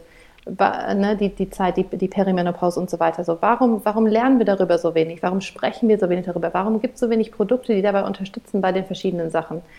Ganz viele Frauen bekommen nicht die richtige Unterstützung in dieser Zeit, weil sie auch einfach nicht wissen, was ihnen helfen könnte und welche ja. Symptome zum Beispiel mit hormoneller Veränderung zu tun haben können und dass es da Unterstützung gibt. Es ist immer so ein Ertragen, was von uns verlangt wird, ganz häufig. Und ähm, genau, da sind wir aber ehrlicherweise wirklich am Anfang, also ganz am Anfang, finde ich, von so einer hoffentlich größeren Revolution, was die Bedürfnisse der Frau betrifft. Und ähm, wir brauchen da, also erstmal brauchen wir da natürlich Ideen, wie man wie man helfen könnte, aber wir brauchen eben auch Kapitalgeber, die Kapital zur Verfügung stellen, damit Frauen diese Innovation rausbringen können und Menschen, die, an, die in einem Netzwerk helfen, dass diese Produkte an den Markt kommen und ähm, die Konsumentin finden. Und mhm. ja, da ist einfach viel zu tun. Da sind wir also schon noch in der Bubble, wenn wir denken, dass da irgendwas schon, ja, schon erledigt ja. wäre. So. Hättest du 2017, 2018 gedacht, dass das Ganze ähm, nicht nur so praktisch, sondern auch ein so politisches Thema werden würde? Ich habe es geahnt. Was ist das Ausmaß? Mhm. Ja, ich habe es geahnt. Also du hast absolut recht, wir sind eine total politische Firma. Ähm, und alles, was, ich meine, alles, was, was, Menschen tun, ist ja sowieso politisch, aber alles, was wir tun, ist auf jeden Fall politisch. Und ähm, man merkt das auch in den Reaktionen, die, sage ich mal, wenn Beiträge über uns kommen in, öffentlich-rechtlichen Sendern oder in Formaten, die einer breiteren Bevölkerungsgruppe zur Verfügung stehen, merkt man auch immer wieder, wie viel Widerstand jetzt auch wirklich laut wird in der Bevölkerung gegen Sachen, die eben Frauen in den Mittelpunkt stellen. Und ähm, dass sich da ganz viel wert in den Strukturen, in denen wir leben. Und ja, das ist nicht immer einfach. Da muss mhm. man auch irgendwie ertragen, dass dann auch mal nicht so schöne Sachen gesagt werden. Ja, verrückt vor allem von dieser Männerdomäne, aus der du kamst, jetzt wirklich auf na, so eine Art andere Seite zu wechseln. ich kann mir vorstellen, dass es nicht immer leicht war und ihr vielleicht auch mal ja, Gegenwind bekommen habt und weiter auch bekommen werdet. Deswegen umso wichtiger, dass ihr das durchzieht. Ja. Ich würde gerne nochmal auf den aktuellen Stand der Lage zurückkehren. Ja. Und zwar, wie gesagt, vier Kinder, äh, Quatsch, fünf Kinder. Ja. Ähm, und dann im Jahre 2020 gelandet. Jawohl. Ich würde jetzt mal behaupten, dass euer Produkt ähm, wahrscheinlich davon nicht so wahnsinnig viel Schaden genommen hat, weil Jetzt vermute ich jetzt einfach mal nur, mal gucken, ob du mhm. mich korrigierst, mhm. weil es eins ist, was man wahrscheinlich eh nicht im Einzelhandel kauft, sondern ähm, sich in Ruhe äh, online anguckt und dann in Ruhe damit befasst und so ein bisschen anonymer vielleicht herantastet. Mhm. mhm. Wie das in der Produktionskette war, keine Ahnung, lasse ich mir gleich von dir erklären. Aber wie zum Himmel organisiert man fünf Kinder zwischen, wie alt waren die, fünf und, nee, drei und neun in dem Zeitpunkt? Ja, zwei war mein Sohn. Als zwei sogar. Mhm. Ja. Genau, und dann ähm, die älteste Tochter von Christine war damals neun, genau. Neun, ja. Ähm, ja, also äh, it wasn't fun. Ähm, ja. also wir sind, was Sales betrifft, sind wir, glaube ich, Profiteurinnen der Krise. Das muss man schon so sagen. Also wir haben direkt mit dem ersten Lockdown eher eine positive Sales-Entwicklung erlebt und das hat sich konstant also durchgesetzt. Wir sind ja. extrem gewachsen. Also wir haben letztes Jahr unseren Umsatz verdoppelt und wir werden dieses Jahr auch wieder unseren Umsatz verdoppeln. Wahnsinn. Ähm, das ist, also man merkt schon, also es ist nicht nur das Produkt, was überzeugt, sondern es ist auch die Situation, glaube ich, dass, wie du sagst, Leute beschäftigen sich damit, die haben die Zeit, sich da mal reinzulesen und viele finden es auch gar nicht schlecht, das mal zu Hause zu testen, bevor sie, sage ich mal, dem Produkt so vertrauen, dass sie damit in freie Wildbahn gehen. Ja? Also es gibt ja mittlerweile, ich glaube, über 7000 Reviews zu unserem Produkt ähm, ja. auf einer Plattform, die nicht manipulierbar ist. Ne? Äh, Trustpilot, da können wir ja. nichts dran ändern. Ja. Was da steht, steht da, egal ob es eine 1 ist oder eine 5. Und ähm, also man, das, ich glaube, die Menschen wissen schon, dass das Produkt eigentlich funktioniert und Leute ganz begeistert sind von uns. Aber trotzdem fühlen sich viele besser, wenn sie selber das das erste Mal in ihren eigenen vier Wänden probieren können. Und da hat die Krise natürlich geholfen. Aber ja. klar, ähm, Lieferketten waren, ein, waren und sind ein riesiges Thema. Mhm. Ähm, Wo produziert wir, ihr? Ja, wir, also wir sourcen ja, bei uns sind es zwei Stufen. Wir bestellen jedes einzelne Element dieser Panty bestellen wir von dem Produzenten. Ja? Also ja. es ist nicht so, dass wir eine fertige Panty irgendwie so. irgendwo einen Auftrag geben und irgendwer anders macht das, sondern wir haben den Anspruch, dass wir die gesamte Wertschöpfungskette ähm, also kontrollieren. kontrollieren. Und wir mhm. kennen wirklich jeden einzelnen Lieferanten von jeder Panty und beziehen von dem einen das Garn, von dem zweiten irgendwie das Elastikband, von dem dritten den Baumwollstoff und so weiter. Ne? Weil wir wirklich überall wissen wollen, dass die Expertinnen sind in dem, was sie tun und da das Beste reinkommt. Das macht es natürlich sehr komplex. Also, und die sitzen alle quer durch Europa verteilt. Also wir haben eine europäische LieferantInnen ähm, und die beiden Nähereien, mit denen wir arbeiten, die eine ist in Portugal, die andere ist in ähm, Litauen. Die sind, ähm, genau, da werden halt die Stoffe dann hingeschifft und dort werden sie genäht und dann kommen die Produkte eben nach Berlin. So ist also alles europäisch, aber wirklich quer durch Europa. Ja. Und viele unserer Lieferanten zum Beispiel sitzen auch in Italien. Während des ersten Lockdowns war das wirklich, wussten wir nie so, schaffen sie Produkte aus dem Land ja. oder nicht? Ja? ja? Dürfen die hier überhaupt rausgefahren werden? Dann musste einer unserer Lieferanten zwei Wochen schließen, den gesamten Betrieb schließen, wegen Corona-Fällen, die da drin waren.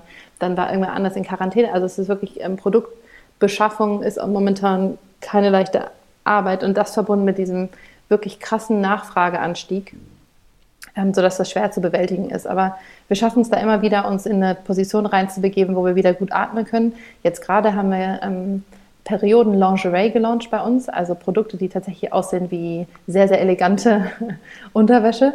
Ja. Und das ist total durch die Decke gegangen und da stecken wir jetzt schon wieder in der nächsten Lieferproblematik, ja. weil anscheinend Perioden Lingerie genau das ist, worauf alle gewartet haben. Ja. Und was ja super ist. Aber ähm, genau daher, wir stecken jetzt auch schon wieder in so einer Situation, wo unsere Kundin wirklich wirklich uns so krass unterstützen, weil sie einfach sagen, ich möchte bei der, von der nächsten Lieferung ein Produkt haben und auch wenn das jetzt fünf Wochen dauert, ich kaufe das jetzt und ich warte einfach, weil ihr seid cool. Also ja, ähm, ja also das ist äh, schon so. Was jetzt aber das ganze Familienmanagement betrifft, das war, das war und ist nicht einfach. Also als der erste Lockdown war, mein Mann ähm, arbeitet mittlerweile nicht mehr.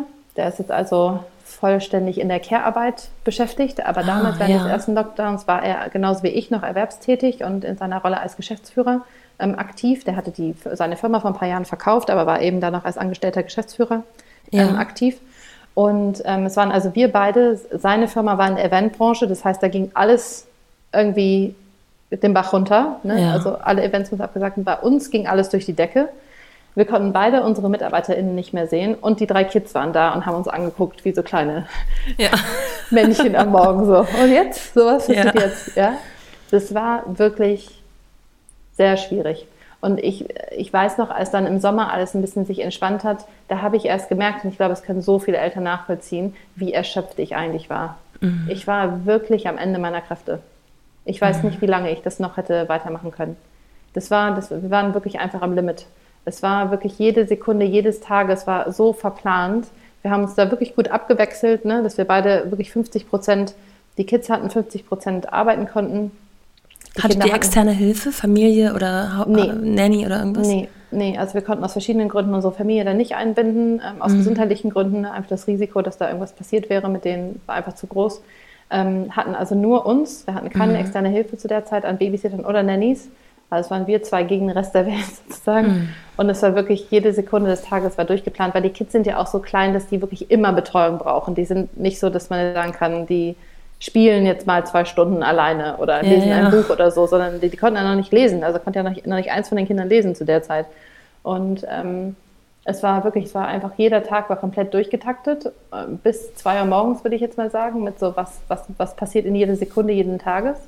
Und natürlich, ich glaube, zwei, zweieinhalb Stunden am Tag oder sowas war dann irgendwie Netflix dann Babysitter. Ja. Ähm, und aber mehr wollten wir dann irgendwie versuchen doch irgendwie dann doch sie zu betreuen und so war das halt und wir waren da wirklich am Limit und die Kinder auch. Meine große Tochter war ja Erstklässlerin zu der Zeit und es war für sie auch einfach so schwierig, ne, das Homeschooling zu machen. Man musste ja dann, wenn man Kinderdienst hatte, musste man ja die große homeschoolen und die zwei Kita-Kinder betreuen. Ja. Und das ist einfach absurd. Also das können, glaube ich, alle nachvollziehen. Ja, ja, ja. Jetzt sprichst du in der Vergangenheit, aber es ist ja eigentlich immer noch. Ähm, ja, genau, wenn wir das aufnehmen, ist ja immer noch ähm, ja. Lockdown, ne? Ja. Nee, wir haben dann auch was verändert. Also wir haben dann auch, zu, als dann Sommer war, haben wir gesagt, wir müssen Hilfe holen.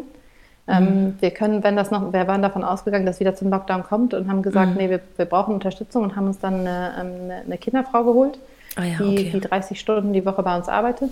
Ähm, die, also wenn die Schulen auf ist, dann unterstützt sie auch ein bisschen im Haushalt und macht dann ein, zwei Nachmittage mit den Kindern.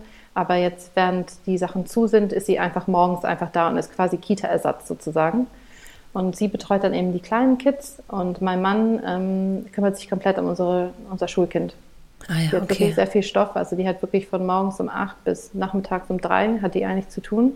Die hat da zum Teil Online-Präsenz. Ähm, ne? Die machen wirklich schon viele ähm, Online-Kurse mit den Kids, also Videokonferenzen in der Klasse, zwei, drei am Tag oder so. Ähm, aber trotzdem, die braucht da, ne, sie ist Zweiklässlerin, sie braucht da trotzdem Anleitung Ja. und Unterstützung. Da muss jemand da sein, wenn wieder die Verbindung, was weiß ich, ausfällt oder wo ist der Link dazu oder wo ist Ja. das Arbeitsblatt oder so. Ne, so. Und ähm, da haben wir uns jetzt, ähm, da haben wir natürlich ist ein riesiges Privileg, dass wir uns das erlauben können, also dass überhaupt einer von uns nicht arbeitet, also keine Erwerbsarbeit gerade macht und dass wir dann auch trotzdem irgendwie einen Großteil meines Gehalts dafür ausgeben, dass wir eine Kinderfrau haben. Aber wir haben jetzt einfach gesagt, wir müssen gucken, dass wir alle gesund und munter aus dieser Phase rausschaffen. Mhm. Ja, und absolut. wenn wir dafür dann halt eine Zeit lang jetzt über unseren Verhältnissen leben, dann ist es so. Aber Ja. dann schaffen wir es trotzdem hoffentlich alle da gesund raus. So. Wenn wir es jetzt doch nochmal beiseite schieben, das Thema Corona, dann ähm, seid ihr ja eine Familie, die auch gerne reist. Und ähm, Ja. ich glaube, du hast auch immer mal wieder vom, also aus dem Ausland heraus gearbeitet und es hat funktioniert. Ähm, mein Gefühl ist, dass dein Stresslevel, äh, dass du dein Stresslevel sozusagen gut unter Kontrolle hast. Gibt es trotzdem so Dinge, die dich, die dich äh, absolut herausfordern? Und wie holst du dich wieder runter? Hast du selber so Routinen oder ähm, keine Ahnung, ähm, Morgenroutinen, Yoga, äh, Tee trinken, Kaffee trinken, atmen? Also ganz lange habe ich da wirklich gar nichts gemacht. Also ich habe auch sicherlich die letzten, also seit, seit der Geburt meiner ersten Tochter habe ich, kann ich jetzt im Nachhinein sagen, habe ich sicherlich sechs Jahre lang so ein bisschen Raubbau an meinem eigenen Körper und an, an meiner eigenen Gesundheit betrieben. Ja. Ich habe, ähm, ich brauche nicht viel Schlaf, also das ist nicht so mein Problem. Also was heißt nicht viel Schlaf? Ich brauche weniger als ein normaler Mensch, aber drei Stunden reichen dann auch nicht so. Ja. Ähm, aber, so, aber so mit sechs komme ich gut hin, ja, das passt schon. Ähm, aber ähm, nee, ich habe keinen Sport gemacht. Also ich habe wirklich ja sechs Jahre lang keinen Sport gemacht, nicht einmal meditiert, nicht einmal irgendwas gemacht. Also Wellness hieß vielleicht einfach mal alle paar Monate mal zum Friseur ähm, gehen, ähm, aber ansonsten nicht viel gemacht. Und das habe ich auch relativ stark diesen Sommer geändert nach dieser sehr anstrengenden Zeit, dass ich halt gesagt habe, das geht so nicht weiter. Ich möchte ja schon noch ein paar Jahrzehnte hier mitmachen bei diesem Ja. Spiel und ähm, meine Kinder vor allen Dingen auch beim, ne, auch als erwachsene Menschen äh, begleiten ne, in den Herausforderungen, die sie dann haben. Ja. Ähm, und äh, nee, habe daher schon so ein bisschen so eine Komplettveränderung gemacht. Und ähm, nee, mache jetzt ähm, sehr viel Sport. Also ich mache jetzt wahrscheinlich jeden Tag zwischen, zwischen 30 und, weiß nicht, anderthalb Stunden, 30 Minuten, anderthalb Stunden mache ich Sport. Also ne, entweder Spinning oder HIT oder ne, Cardio-Workouts, also schon recht intensiv. Und dann laufe ich ja auch jeden Tag zusätzlich immer ins Büro und zurück. Ja. Äh, und das sind halt auch über eine Stunde dann insgesamt, also dauert 36 Minuten ins Büro. Ja. Und äh, die Strecke laufe ich halt dann auch zu Fuß. Und am Wochenende, wenn ich halt nicht ins Büro laufe, dann laufe ich halt sonst ähm, einfach alleine durch die Straßen, durch die Wälder, durch Parks oder so. Ähm, und verbringe so wirklich mehrere Stunden am Tag jetzt mit körperlicher Bewegung, ne? um mich einfach, um gesünder zu werden, körperlich gesünder zu werden. Mental hatte ich nie so das Herausforderung, muss ich sagen. Also mental, also bis jetzt auf diese Corona-Stressphase, hatte ich eigentlich immer das Gefühl, dass ich das ganz gut unter Kontrolle habe alles. Ähm, aber nee, körperlich ging es mir nicht gut. Ja, man muss auf sich aufpassen, ne? aber man muss Ja, auch hören, was der Körper zu einem sagt. Nee, das machen ja absolut. viele auch nicht. Ist, nee, absolut. Und es ist auch wieder, also ich sage immer, ich, ich, ich mache das wirklich jeden Tag. Es gibt nicht einen Tag, wo ich es nicht mache. Und das mache ich jetzt schon seit über 100 Tagen. Also schon Wow. lange. Ist das ein fester Block in deinem Kalender oder wie äh, Ja, ich stehe schaffst halt, du um es? 5 Uhr- ich stehe stehe halt um 5.30 Uhr auf und gehe direkt Ja, okay. runter. So. Ja. Und weiß schon vorher, habe mir schon vorher ausgesucht, was ich mache, damit ich dann nicht noch sage, so, oh, ich weiß nicht, was ich machen soll, sondern abends vorher suche ich aus, was mache ich am nächsten Morgen und dann stehe ich auf, auf Autopilot, schlüpfe Ja. die Sachen rein, die schon an sind und gehe runter und dann ist es halt erledigt. Ähm, und ähm, ich sage auch immer, wenn ich keinen Bock habe, sage ich, ey, das ist so ein Privileg, dass ich das jetzt machen kann, Mhm. dass ich diese Zeit mir nehmen kann aus meinem Tag, um das zu tun. Ich muss das machen, weil das ist einfach ein Geschenk, dass ich das machen darf. Ja. Und ja, das motiviert mich dann eigentlich immer, dass ich das doch dann durchziehe. Mega gut. Also du bist ein herrliches Beispiel dafür, dass man an einem sinnvollen Produkt für die Welt arbeiten kann, dass man sich sein Leben so einrichten kann, wie es für einen richtig ist, sich richtig anfühlt, ohne dabei den Anspruch zu haben, ich will nur zwei Stunden am Tag zu arbeiten. Ähm, ich glaube, Nee. das ist nicht machbar. Nee. Ähm, und dabei drei Kinder und eine funktionierende Beziehung zu führen. Ähm, hast du noch so ein paar Tipps an die Frauen, die sagen, ich krieg das nicht alles unter ein Dach oder bist du einfach wahnsinnig strukturiert und hast ähm, vielleicht in deinem vorherigen beruflichen Leben gelernt, wie man Struktur beibehält und die Küche sauber? Ja. Also das muss man auch sagen, ne? Also Küche sauber, bei uns ist echt ganz viel nicht perfekt, ne? Ja. Also das ist ein ganz großes Thema bei mir. Der Tag hat 24 Stunden. Und bei meinem, man muss sich, glaube ich, einfach sehr bewusst entscheiden, was sind die Sachen, mit denen ich den diese 24 Stunden verbringen will oder kann. Ja? Und bei mir ist halt Priorität sind halt meine Kids, also Zeit mit meinen Kids und meinem Mann, meiner Familie und die Firma. So. Und alles andere, was ich dazu noch schaffe, ist nett. Also Sport ist jetzt auch noch mit dazu, aber alles andere ist so, viel davon klappt halt auch im Moment nicht. Ja? Ich schaffe es nicht, wirklich jede Freundschaft im Moment so zu pflegen, wie ich sie vielleicht gerne pflegen würde. Ähm, ich schaffe es im Moment nicht, die Jahreszeiten adäquate Deko in meinem Haus aufzustellen. ja? Es ist, äh, wir, leben, wir sind äh, auch noch umgezogen während Corona, muss man dazu sagen, haben Haus fertig gebaut und sind umgezogen. wow, ja. Und ähm, die, ähm, da ist ganz viel, ist da noch nicht, da wo es sein soll, ja, da fehlen Lampen oder da liegt noch kein Teppich oder da, ne, ist, da fehlt der Stuhl oder so. Ja, ist halt so.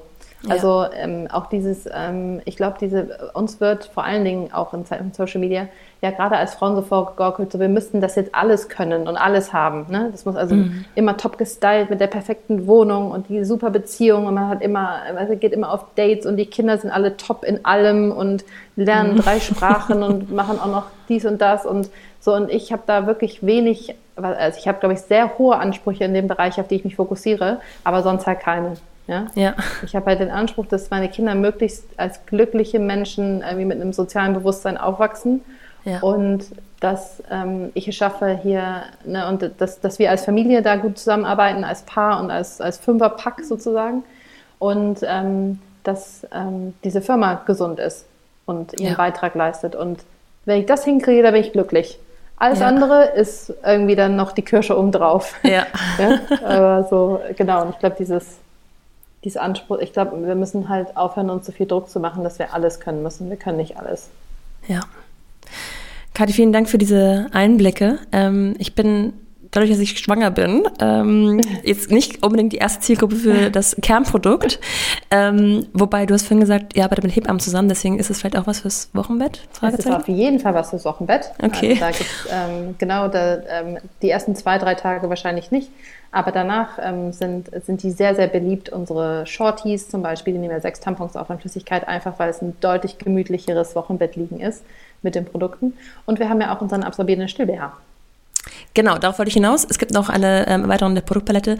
Erzähl noch mal ganz kurz darüber und dann im Anschluss auch überhaupt, wo man euch findet. Ja, also ähm, bei dem Still-BH ist es so, dass ähm, die meisten ZuhörerInnen, die vielleicht schon gestillt haben, werden ja wissen, dass man normalerweise so Stilleinlagen benutzt, wenn man stillt, um die überschüssige Milch aufzufangen. Und genau das wollten wir halt auch verändern und haben daher einen BH entwickelt, der auch ein integriertes Membransystem hat. Das ist ein bisschen anders als das in der, in der Unterwäsche, weil es eben auf die Bedürfnisse von Müttern und Kindern eben angepasst sind und von der Brust. Und ähm, ja, das sind zwei Bustiers, die es gibt mittlerweile in beige und in schwarz, ähm, wo man einfach ganz gemütlich einfach nur den BH anzieht und wenn das Kind was trinken will, zieht man die Seite runter und es trinkt und das saugt eben die überschüssige Milch auf. Herrlich. Und ja, ist daher auch wieder besonders nachhaltig und besonders komfortabel und sehr, sehr beliebt ja. bei, unseren, bei unseren Kundinnen, genau. Und dieses Produkt und alle anderen von uns könnt ihr finden unter uia.de, da schreibt man O-O-I-A.de oder auf Instagram unter It's Me Uya. Wenn ihr Uya eingibt, dann findet ihr uns da schon. Da quatschen Christine, meine Co-Founderin und ich wirklich jeden Tag genau. über unser Leben als Gründerin, als Mamas, wie wir das alles so versuchen hinzubekommen, ja. was gerade politisch passiert zum Themen von Female Empowerment. Also da kriegt ihr was. Und vielleicht noch zusätzlich, wir haben auch eine Schwestermarke gegründet letztes Jahr, die heißt Ida's Place. Die ist eine Marke, die sich äh, die Inkontinenzwäsche macht. Also ist vor allen Dingen. Das nächste ähm, Tabuthema. Auf jeden Fall. ähm, das ist ja auch eine Sache, die wirklich über die Hälfte der Frauen nach der Menopause betrifft, aber auch viele Frauen schon während Schwangerschaften oder nach Schwangerschaften, zum Teil nur eine Zeit lang, zum Teil auch wirklich mehrere Jahre lang. Und wir finden, da müssen auch mal ein paar coole, schöne Produkte her, ähm, dass man sich auch äh, wirklich in jeder Lebensphase einfach weiterhin schön fühlt in seiner Unterwäsche. Und genau, das ist Ida's Place. Da könnt ihr Mega. auch gerne vorbeischauen, wenn ihr oder jemand, der ihr kennt, solche Produkte braucht. Super, vielen, vielen Dank. Ähm, ich wünsche euch alles, alles Gute und äh, verfolge gerne weiter, was da noch kommt. Ich habe irgendwie das Gefühl, ihr seid noch nicht am Ende eurer Wünsche und Ziele. Ja, nee, ich, ich bin gespannt. Vielen Dank, vielen Dank für das schöne Gespräch, Nora. Danke. Sehr, sehr gerne.